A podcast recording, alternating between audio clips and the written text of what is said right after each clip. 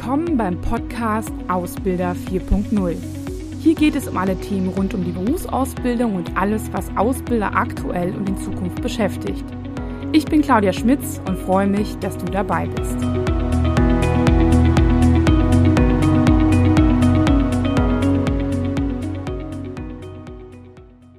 Ja, hallo und herzlich willkommen zu einer neuen Episode. Ähm, das Thema heute New Normal. Also das ist ja schon so ein bisschen so ein richtiges Buzzword Word geworden.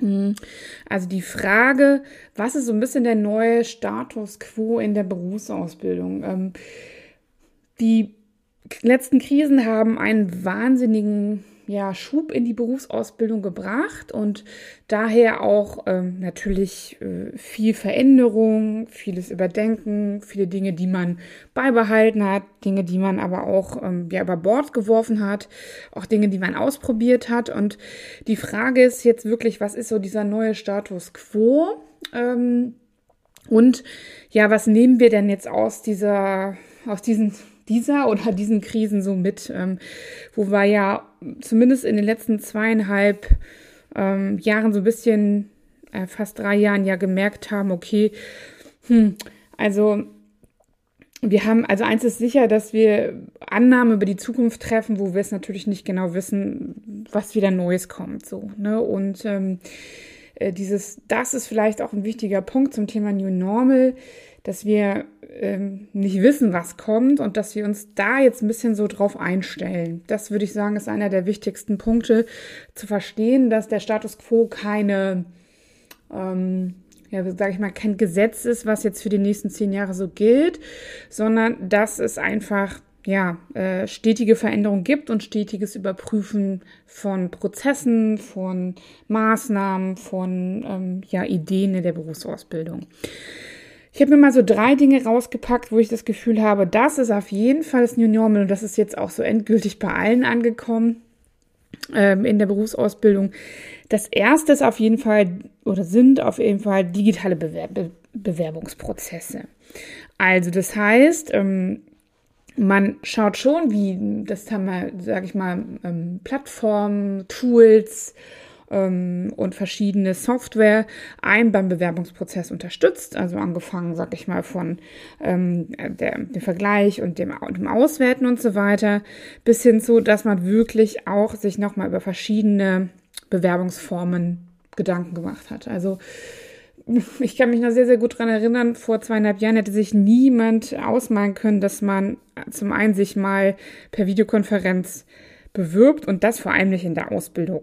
Und da muss ich sagen, hat sich dann doch was geändert, nämlich dass man, sage ich mal, ähm, hybride Bewerbungsverfahren hat, ähm, wo meist immer ein ja, Online-Tool äh, oder auch eine Videokonferenz, Online-Interview zum Tragen kommt. Ne? Also, ähm, dass wir uns nicht mehr per Brief bewerben oder dass das sehr selten geworden ist, das ist sicherlich klar, das war auch schon vor ähm, zweieinhalb Jahren so, aber dass wir jetzt einfach ähm, da eine eine Verschiedenartigkeit haben und auch nochmal genauer schauen, was brauchen wir da eigentlich, wie, wie, äh, wie wählen wir aus. Also ich habe so das Gefühl, dass das äh, die Auseinandersetzung mit diesen verschiedenen Bewerbungsformen und auch mit dem Thema Digitalisierung an dieser Stelle auch nochmal ein, ja, eine Anhebung der Bewerbungsverfahren bedeutet hat. Ne? Sich wirklich nochmal genau zu überlegen, ähm, wenn wir die Wahl haben, was passt eigentlich für uns und was sind so Vor- und Nachteile dazu. Ich habe dazu auch mal einen Beitrag vor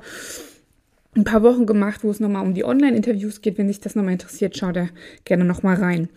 Ähm, auch, dass Bewerbungsprozesse jetzt deutlich schneller geworden sind oder man zumindest den Anspruch hat, es deutlich zu verlängern, ähm, dass es überhaupt eine Reaktion gibt und dass man gerade im Bereich Berufsausbildung weiß, also vier bis vier Wochen bis zwölf Wochen ähm, brauche ich nicht warten, um mal ähm, mich bei dem Bewerber zu melden, sondern ich muss den immer wieder auf dem aktuellsten Stand halten. Ne? Also das heißt, dass es eine schnellere Reaktion gibt und dass ich auch mir anschaue, ja, äh, wie effizient ist eigentlich mein Bewerbungsprozess, ne? Weil natürlich, ne, es ist ein großer Aufwand, Leute zu rekrutieren, egal in welchem Berufsbild, ähm, für welchen Ausbildungsberuf und auch duales Studium, je nachdem, wie umfangreich auch mal Bewerbungsverfahren ist, muss ich natürlich auch immer so ein bisschen auf das Thema Effizienz schauen. Ähm, es wird auch noch mehr auf der, der Fokus auf Candidate Experience gelegt. Das heißt, wie erlebt eigentlich der Bewerber das ganze Bewerbungsverfahren? Das finde ich eigentlich ähm, auch ein schöner Effekt. Mm, das zeigt auch, dass den Leuten bewusst geworden ist, dass man nicht einfach nur auswählt, sondern dass ein Bewerbungsverfahren vor allem auch dafür da ist, ähm, dass der Bewerber, die Bewerberin sich ein Bild machen kann. Ähm, und da habe ich natürlich jetzt online auch sehr, sehr viele Möglichkeiten, dass ich Informationen bereitstellen kann, gute Einblicke geben kann, ob es über Social Media ist oder Videos auf der Webseite oder Informationen oder dann natürlich auch ähm, ähm, Online-Bewerbungsgespräche bis hin zu ähm, in der Verschlankung des Prozesses ähm, über digitale Tools. Und ähm, das ähm, ist sicherlich was, was sich auch noch weiterentwickeln wird, wo wir einfach sehen, okay, da gibt es auf jeden Fall einen starken Fokus jetzt. Viele haben es verstanden und wissen, dass ähm, abschreckende lange Bewerbungsformulare oder auch lange Wartezeiten auf den nächsten Schritt oder auch das Verhalten von oben herab halt nicht mehr zu zum Bewerbungsprozess dazugehört. Ähm, so ein bisschen anschließend ist auch das Thema, dass jetzt auch, dass man auch damit experimentiert hat, ja, dass wie Onboarding online gehen kann. Das heißt, ich sag mal so bei dem Onboarding von, ähm, ich sag mal so, ähm, normalen Mitarbeiter, normal in Anführungszeichen, also die, die halt auch schon eine Berufsausbildung oder ein Studium hinter sich gebracht haben, da ist das Thema Online ja schon auch sehr, sehr viel etablierter. Ähm, für die Ausbildung hat sich das in dem Sinne etabliert, dass man jetzt auch da eine hybride Form macht, ne? dass man zum einen etwas darauf achtet, okay, wir müssen so ein bisschen ähm, ja die soziale Interaktion auch fördern, dass sie sich auch als Gruppe fühlen, dass wir sie auch noch kennenlernen und auch abholen und eine Beziehung aufbauen. Aber Einheiten werden auch teilweise online gemacht. Ähm, es ist nicht mehr ausgeschlossen, ähm, ja, für einzelne Tage im Onboarding-Verfahren on, ähm, zu Hause zu sitzen oder woanders und auch Inhalte online abzurufen, selbst wenn der Ausbildungsberuf nachher gar nicht so in der Richtung, ähm, ja, digital, sage ich mal, ist, dass man die ganze Zeit am Rechner sitzt und Dinge tut. Ja, genau. Also das wird so das New Normal und da entwickelt sich das auch noch weiterhin, dass das auch effizienter gemacht wird. Anschließend daran ein zweiter Punkt, ähm, der sich auch etabliert hat, ist das Lernen über digitale Plattformen. Also ich möchte direkt sagen, bevor wieder alle aufschreien, natürlich nicht nur, logischerweise, aber auch ähm, äh, sich Berufsschulen immer mehr die Frage stellen, okay, wie vermitteln wir? Das ist natürlich auch sehr, sehr abhängig von der Berufsschulung, muss man ganz klar sagen, aber es da zumindest Plattformen gibt, wo Inhalte hinterlegt werden und nicht per Brief verschickt werden. Wie gesagt, also sehr abhängig von der Berufsschule, aber auch im äh, Arbeitsalltag natürlich jetzt mehr, also in dem betrieblichen Kontext mehr, sich über neue Lernmethoden und neue Lernformen Gedanken gemacht wird, bis hin zu auch, dass ähm, geeignete Plattformen bereitgestellt werden. Also wir haben ja auch immer einen, ich sag mal, hohen theoretischen Anteil in der Berufsausbildung, sei es irgendwie Abkürzungen oder Prozesse, die ähm, äh, so im Arbeitsalltag vermittelt werden müssen, die jetzt erstmal gar nichts äh, damit zu tun haben, überhaupt eine Aufgabe gerade in dem Moment zu bewältigen, sondern erstmal grundsätzlich das zu verstehen. Und diese Wissensarten eignen sich natürlich sehr, sehr gut dafür, das auch anderweitig bereitzustellen, ohne dass ich da diesen Erklärbär als Ausbildungsbeauftragte brauche oder auch Ausbilder, Ausbilderin.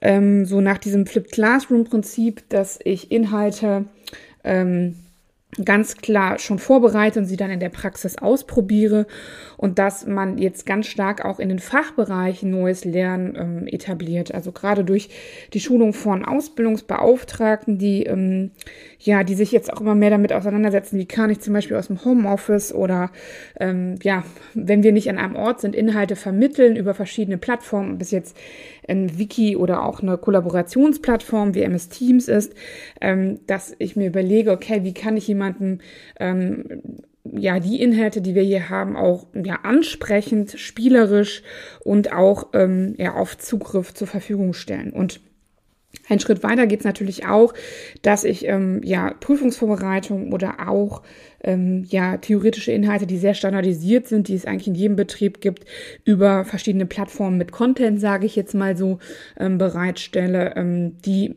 auf die Auszubildende dann zugreifen können, wenn sie zum Beispiel das Thema Berufsschule, ähm, nehmen wir jetzt mal Buchhaltung in der Berufsschule von einem halben Jahr hat und jetzt erst in der Buchhaltung gelandet sind, dass sie sich das Thema auch nochmal anschauen können. So, ne? Also das heißt, dass Wissen verfügbar ist und nicht an Personen gebunden ist. Ähm, das ähm, merken wir schon stark jetzt, dass es da eine Entwicklung schon seit Jahren in der Personalentwicklung gibt, aber das ähm, ist jetzt das New Normal auch in der Ausbildung, da zu schauen, okay, welche Inhalte werden über solche Plattformen und ähm, ja, Tools äh, zur Verfügung gestellt und äh, wo braucht es dann wirklich auch noch den Ausbilder, der, die Ausbilderin oder auch den, die Person aus dem Fachbereich.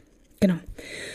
Und der, das dritte New Normal, sage ich mal so, ist jetzt ähm, so ein, ja, ich sag mal so eine Mischung zwischen Pragmatismus und Dinge ausprobieren, also sich etwas mehr auf die Situation im Hier und Jetzt einzustellen und nicht zu glauben, dass es einfach so bleibt, wie es ist, sondern auch immer zu gucken, okay, wohin entwickelt sich das? Was haben wir für Herausforderungen grundsätzlich in der Berufsausbildung und die Situation dann einfach, wie sie ist, hinzunehmen und dafür Lösungen zu entwickeln. Also wenn es einen Lockdown gibt, zu sagen, okay, da sind wir darauf eingestellt, wir können schnell umswitchen. Ähm, ich weiß, dass das teilweise in den letzten zweieinhalb Jahren sehr, sehr viel Anstrengung äh, bedarf, also bedarf hat, aber das ähm, man jetzt einfach verschiedene Möglichkeiten hat und aus der Situation in dem Moment das Beste macht. So, ne? Und da sich vielleicht nicht mehr so beschwert, wie man es noch vor zweieinhalb Jahren gemacht hatte, wenn es eine kleine Änderung gibt. Also dieser Umgang mit den Veränderungen und mit dem gewissen Pragmatismus, so und so ist die Situation, dann machen wir das und das, ähm, damit umgehen zu können. Und auch eine gewisse Flexibilität auf ja, neue Zielgruppen einzugehen, ähm, sich auch ähm, immer mehr mit, ähm, ja, mit anderen Wegen und verschiedenen individuellen Karrierefaden auseinanderzusetzen. Ähm, denn die Alternative wäre ja zu sagen, okay, dann stellen wir halt keinen mehr ein oder dann ähm, können wir den, verlieren wir den einen oder anderen auf der Strecke. Und ähm, gepaart dann auch wirklich mit dem Thema Dinge auszuprobieren, einfach zu sagen, ich habe da eine Idee oder ich habe mal was mitbekommen oder was gehört, in so einem Podcast zum Beispiel. Das probiere ich jetzt einfach mal aus und gehe jetzt auch mal die Gefahr ein, dass es einfach auch nach hinten losgeht, dass es überhaupt nichts ist. Ne? Also dieses, was wir vielleicht in unserer deutschen Fehlerkultur so stark drin haben, auch ein bisschen über Wort zu werfen und einfach Dinge auszuprobieren. Ähm, und zu gucken, ob es klappt und ähm, ja dann zu schauen, was nehme ich davon mit, es vielleicht genauso umzusetzen, wie man es geplant hat, geplant hat, oder dann auch wirklich über Bord zu werfen, zu sagen, das haben wir jetzt mal ausprobiert, aber es hat für uns nicht funktioniert. Ne? Und das sind so Dinge, die, wo ich sehe, das ist jetzt so das typische New Normal. Damit werden wir weiterfahren. Und ich glaube, wenn wir uns diese Dinge dann auch ähm, auf die Fahne schreiben, haben wir eine gute Möglichkeit, besser auch reagieren zu können und ähm, ja in einer in einer guten, äh, in einem gesunden Maße mit den Herausforderungen in der Berufsausbildung umzugehen. Ich hoffe, es waren für dich ein paar Impulse und Inspirationen dabei. Ich wünsche dir viel Spaß wirklich auch beim Ausprobieren. Also da auch nochmal die Ermutigung, mach doch einfach mal. Und ähm, ja, geh mal die Gefahr ein, dass es total floppt und äh, probier es einfach aus. Und dabei wünsche ich dir viel Erfolg, viel Spaß und ähm, äh, ja, lass dich nicht äh, davon abhalten, äh, wenn es mal nicht klappt. Mach's gut, bis bald. Ciao.